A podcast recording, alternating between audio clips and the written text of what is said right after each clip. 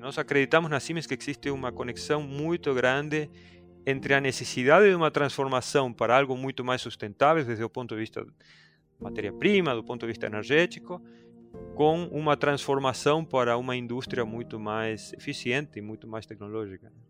E, e à medida que vão se desenvolvendo novas necessidades e vai se utilizando novas tecnologias para essas necessidades, é que você vai implementando novas tecnologias em esse conceito do que, que é a indústria 4.0. Então, faz parte mais do que uma revolução pontual, um processo transformacional. Né?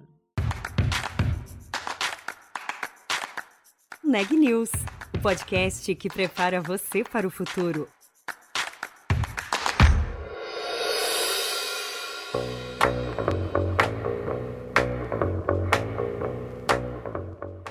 Termo Indústria 4.0 definitivamente não é novo.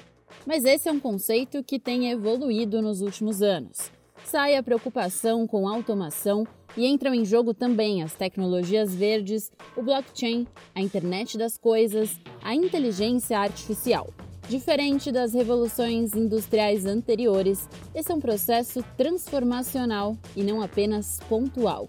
É isso que defende Pablo Fava, CEO da Siemens aqui no Brasil. O executivo conta como a companhia quase bicentenária tem se aliado a startups para construir o próximo século da indústria. E fala também sobre os grandes desafios para isso aqui no Brasil. Eu sou Juliana Calzin e esse é o Neg News. Pablo, super obrigada pela presença e por ter aceitado aqui nosso convite. Muito obrigado, Juliana. Eu que agradeço pelo convite. Pablo, é, o termo indústria 4.0 não é novo, né? a gente fala sobre ele já há algum tempo, mas a, o conceito, talvez, do que é essa indústria tem evoluído, né? Como que é hoje a ideia dessa indústria, é, dessa quarta revolução industrial?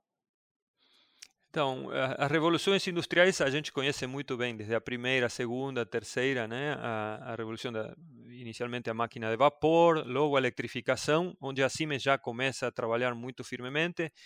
Uh, logo veio a terceira revolução industrial, que é a automação implementada nos processos industriais. A questão é que chegou um momento em que você ficou evidente que simplesmente através de mais automação você não consegue responder novas perguntas, porque as perguntas são diferentes, né? Perguntas como customização em massa, perguntas como como chegar mais rápido com um produto no mercado.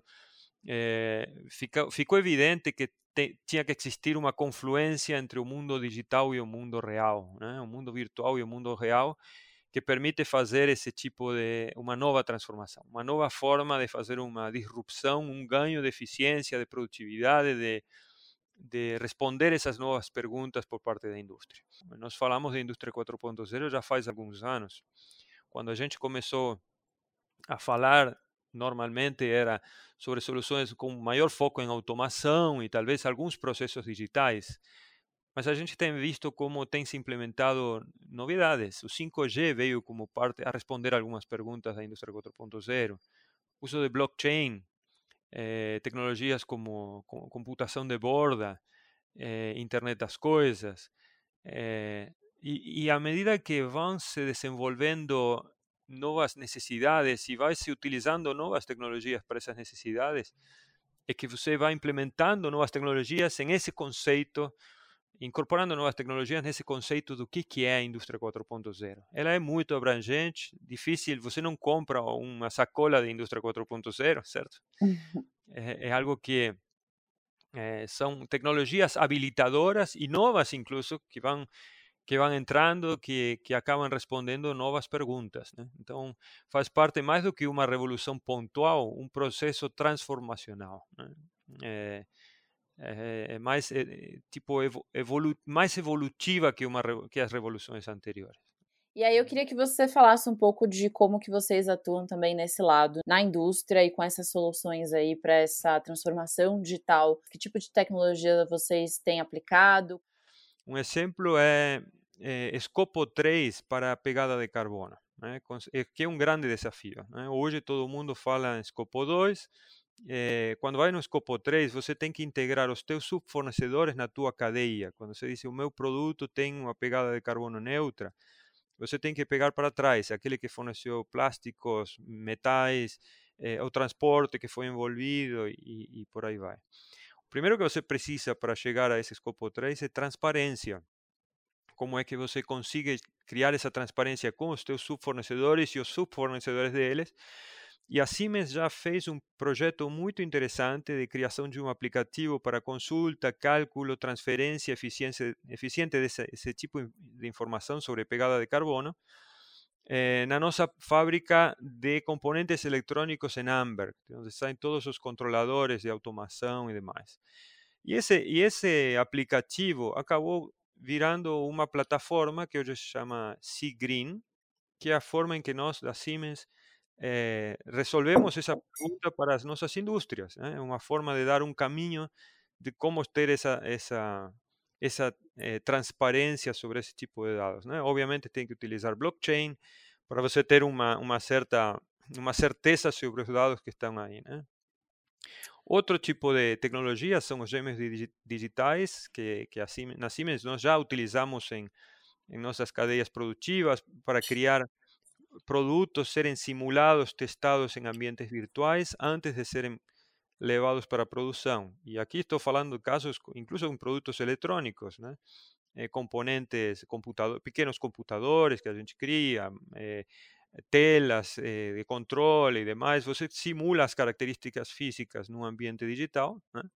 com, com esses gêmeos que a Siemens também tem em softwares, eh, aí você simula o aquecimento, vibração, campo eletromagnético, e, e, aí você acompanha como que esse modelo real, né, esse, esse modelo digital acompanha o modelo real em todas as suas fases da, da produção. Né? A gente utiliza isso e vende isso para os nossos clientes. Indústria automotiva, muito claramente, utiliza esses gêmeos digitais aqui no, no Brasil e no mundo todo. Né? Nós temos a implementação do Mindsphere, que seria... Mindsphere é uma plataforma de internet das coisas, onde você cria aplicações e pode fazer análise de dados dos mais diversos né, de, de, componentes interconectados numa rede ou interconectados mundo afora. Né?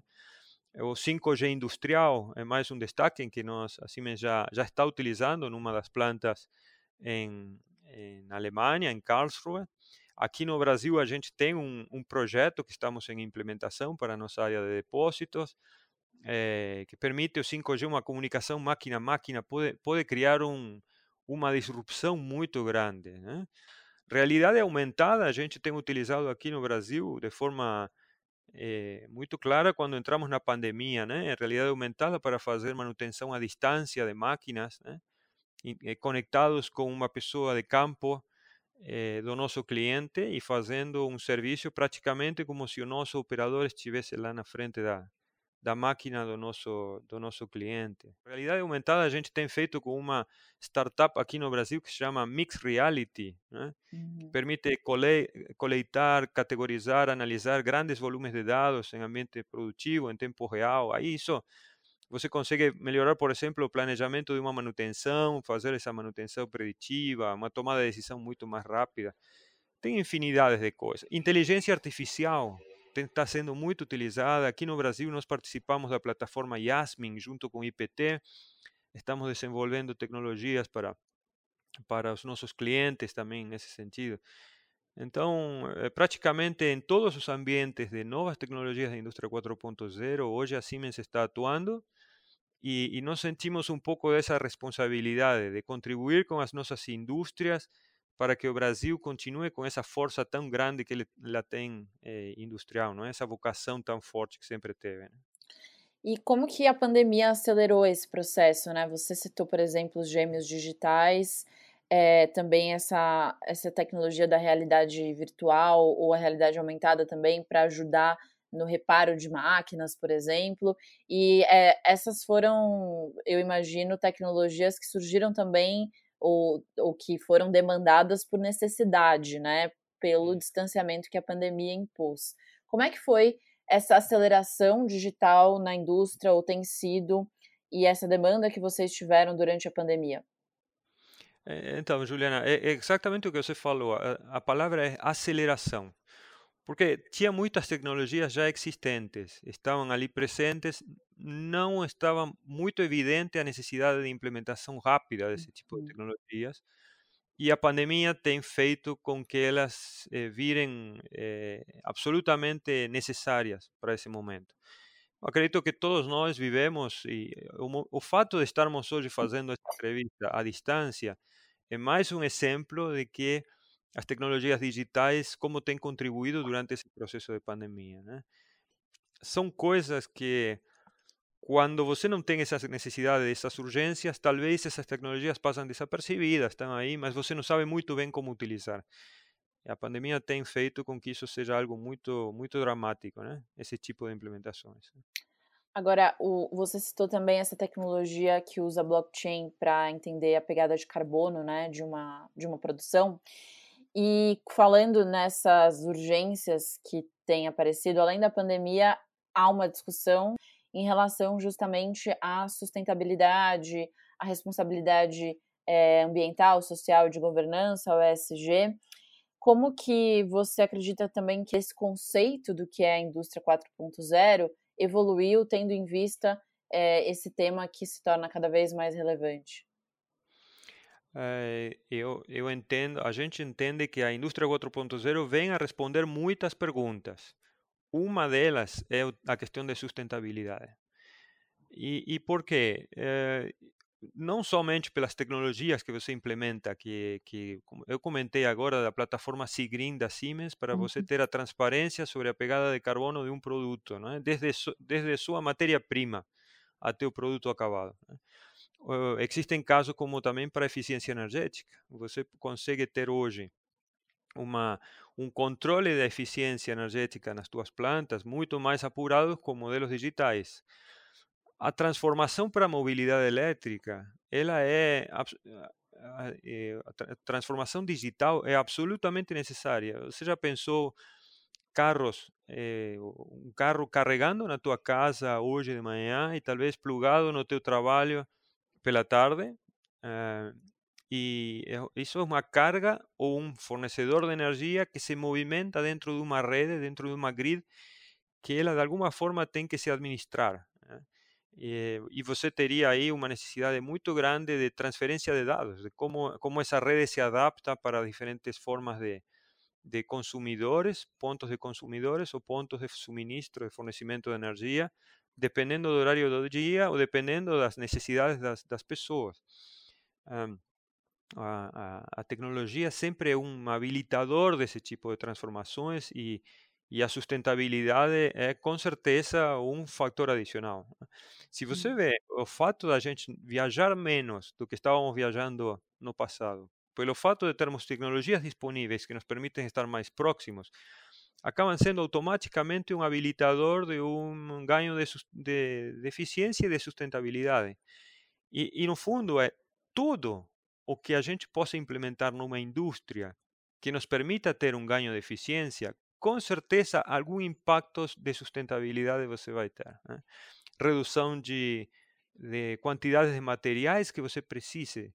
Quando você usa uma impressão 3D, um projeto é, sobre uma, um componente mecânico, por exemplo, que, que você com uma com uma, uma máquina normal, com uma, é, é, por exemplo, com uma, uma máquina de plásticos, né? uma injetora de plásticos, você precisa de um molde. Algumas formas você não pode criar dentro de um molde de uma injetora de plástico. Mas essas mesmas formas são possíveis de ser realizadas numa impressão 3D desde que você projete o mesmo componente de uma outra forma, você consegue ter as mesmas características com muito menos uso de material. Veja que é interessante como a tecnologia, a indústria 4.0 impacta também na redução de uso de recursos naturais. Né? Então, eh, nós acreditamos na Siemens que existe uma conexão muito grande entre a necessidade de uma transformação para algo muito mais sustentável, desde o ponto de vista matéria-prima, do ponto de vista energético, todas essas necessidades com uma transformação para uma indústria muito mais eficiente e muito mais tecnológica. Né? Agora, é, pensando aqui no, no, Brasil ainda, né, a gente, é, ao mesmo tempo que a pandemia acelerou essa necessidade de adaptação e que esse, essa nova exigência do mercado né, para o ESG também tem fomentado mais é, esse debate, a necessidade das empresas se adaptarem. A gente tem esse período de pandemia que também afetou muito a indústria, né, economicamente. É, como que isso andou junto, assim? Porque tem esse impacto econômico que talvez possa travar o investimento, ao mesmo tempo que tem essas forças que demandaram adaptação. É, é evidente que a, a pandemia tem atrapalhado alguns processos industriais, alguns processos produtivos, mas isso tem gerado também a necessidade de implementações tecnológicas novas, como nós falávamos anteriormente. Então, eh, eu acredito que mais que a pandemia, o que, o que talvez está demorando um pouco o crescimento da nossa, da nossa indústria, uma retomada muito forte, é a necessidade de pôr talentos talentos, eh, pessoas eh, treinadas, ou como fazer essa transição de pessoas já experientes em processos industriais hoje existentes para uma economia um pouco mais tecnológica, né? Eh, sempre existe aquela necessidade de a, aquele pensamento de que vamos perder postos de trabalho a partir de uma transformação eh, tecnológica. Isso é verdade, é, é uma meia verdade, porque é verdade que alguns postos de trabalho possa ser que não existam mais no futuro. Mas isso é, acaba sendo muitas vezes inexorável, é uma transformação que sempre aconteceu.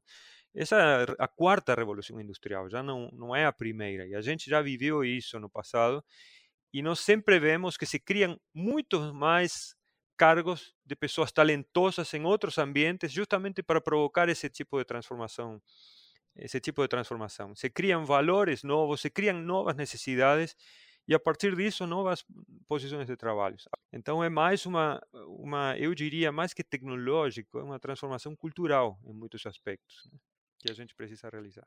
Mas queria te ouvir um pouco mais, assim, como que é o processo de inovação? Vocês têm essas parcerias é, externas com startups? Vocês têm pessoas também conectadas com as demandas dos clientes? Como é que funciona isso? Então, sim, tem tudo, isso tudo. Então, assim, primeiro começando, a parte da inovação, a Siemens é uma empresa de 175 anos. Este ano vai fazer 175 anos de existência. Uma empresa tecnológica com 175 anos tem que levar o, o, a inovação no seu DNA, senão ela não consegue subsistir. Né? Veja as transformações que existiram ao longo dos anos. Hoje a Siemens investe já 5 bilhões de euros por ano em, em pesquisa e desenvolvimento. E essa pesquisa eh, se realiza a nível, a nível mundial, mas em cada região existe, e isso faz parte também do ecossistema, agora vamos pensar da Siemens como uma, como uma empresa eh, global. Né? Eh, a região Brasil faz parte a região Brasil da Siemens faz parte de um ecossistema da Siemens Mundo, que ela também é geradora de inovação e de pesquisa e desenvolvimento. Então, cada região com as suas potencialidades, com seus conhecimentos específicos. Comecemos por aí. O Brasil é um país que hoje é o maior produtor, por exemplo, de, de proteína animal do mundo. Então, faz todo sentido que a pesquisa e desenvolvimento de tecnologias para essa cadeia de produção seja realizado no Brasil. Então, o hub de inovação para proteína animal hum. da Siemens no mundo está aqui no Brasil. Né? É, mas aí é evidente que, de novo, a nossa, a nossa chegada é para empresas que são muito fortes nesse ambiente, com os quais nós desenvolvemos de forma direta ou aproximando eles junto com a Siemens de ambientes de inovação, como pode ser um IPT, como pode ser com a plataforma Yasmin, né? o Instituto de Pesquisa Tecnológica de São Paulo, uma plataforma de inteligência artificial que está linkada também ao, ao IPT, eh, para, para criar, construir soluções eh, tecnológicas que consigam resolver problemas que muitas vezes, sequer o problema muitas vezes fica evidente, ou, ou a necessidade fica evidente para essa indústria. Então, essa, essa conexão é fundamental. E, e, e, o fato de termos essas parcerias, essas startups, esses ecossistemas, nos permitem que essa, essa voz chegue de forma muito mais clara, que a, que a identificação de oportunidades de melhoria seja muito mais evidente, seja mais assertiva, o desenvolvimento da solução seja mais assertiva. E aí, em relação às startups, como é que vocês fazem, é, como é que vocês fecham essa parceria? Vocês procuram startups que já estão desenvolvendo uma tecnologia que vocês já estão buscando? Ou vocês abrem é, chamados para que startups apresentem soluções? Como é que funciona essa relação aqui no Brasil? Tem várias formas. Nós, eh, nós participamos já junto ao IPT, participamos junto à Câmara de Comércio, que tem um, um, a Câmara de Comércio Brasil-Alemanha, né, a AHK, que tem também uma parceria com startups bem interessante. Aí a gente participa em geral do que primeiro é mais ouvidos, ver onde que essas startups estão participando, e aí a gente fecha parcerias estratégicas e, e inicia trabalhos em conjuntos. Outras formas são através de hackathons. Uhum. A gente tem aproximado muitas vezes eh, necessidades específicas dos nossos clientes. Eh, realizando hackathons, né? trazemos três, quatro clientes com necessidades bem pontuais, juntamos com soluções, levamos esse problema para universidades, para startups, para empresas que tenham interesse em desenvolver, por exemplo, através do, do Mindsphere, da nossa plataforma de internet das coisas, y se crean hackathons en que cuatro, cuatro startups crean soluciones para esa, para ese problema o para esa necesidad y el propio usuario, cliente final que trouxe el problema, él escolhe cuál es la mejor solución que se adapta a su a sua necessidade. Então, é um link já direto, não só não com a, a startup com a Siemens, é a startup com a indústria diretamente.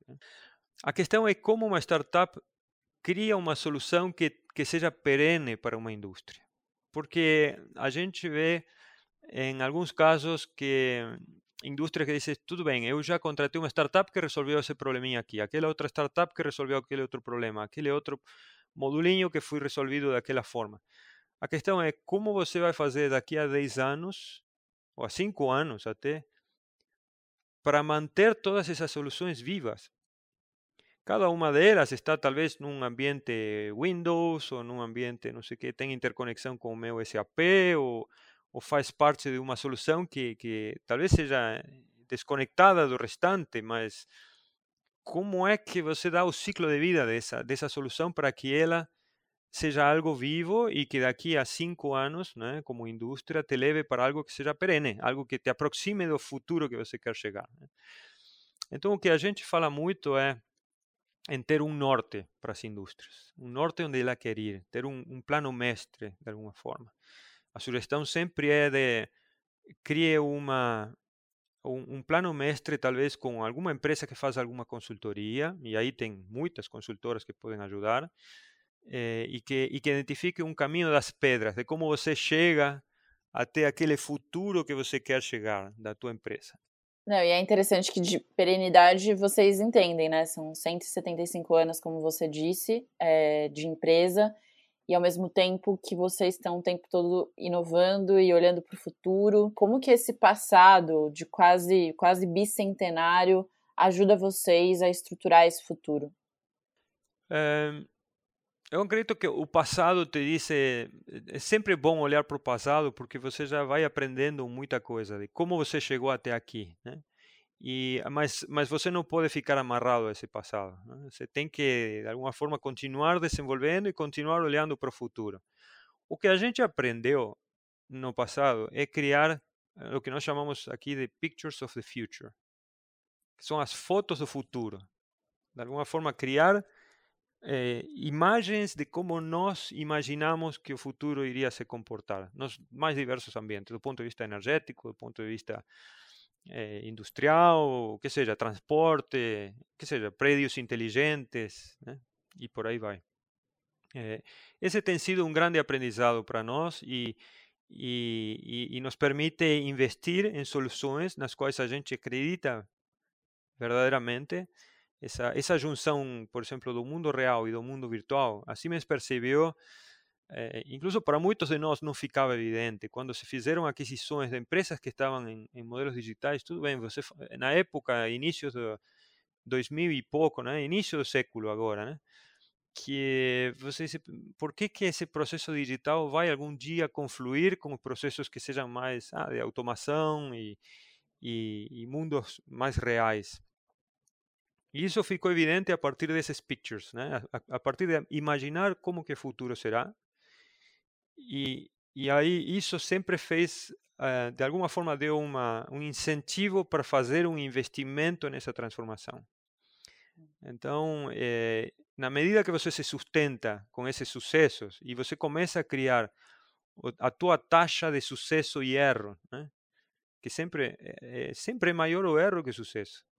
Só que quando o sucesso é bom, ele paga por todos os erros que você cometeu. É interessante isso. E aí isso cria sustento, incluso financeiro, de uma organização, né?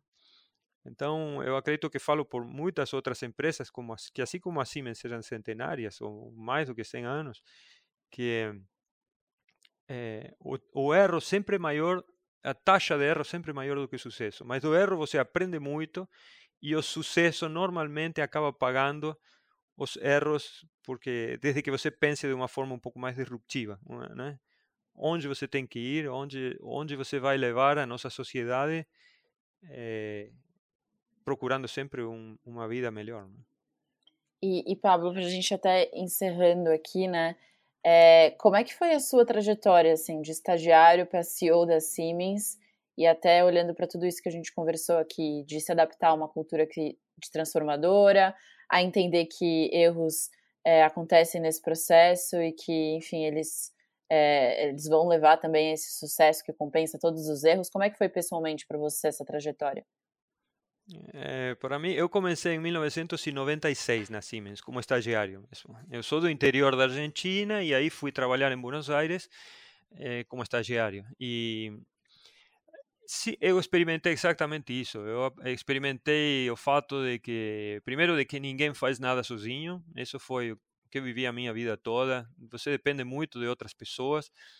Então, estar conectado com outras pessoas, estar se relacionando, eh, sempre foi uma chave do sucesso.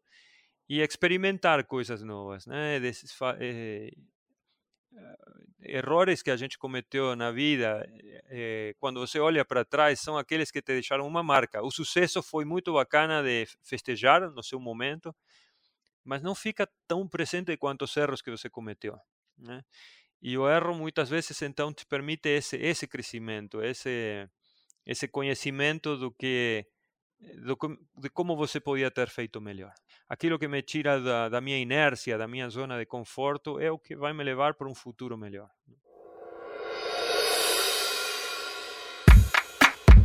Este podcast é um oferecimento de Época Negócios inspiração para inovar. Ouça, acompanhe, compartilhe e nos siga nas redes sociais.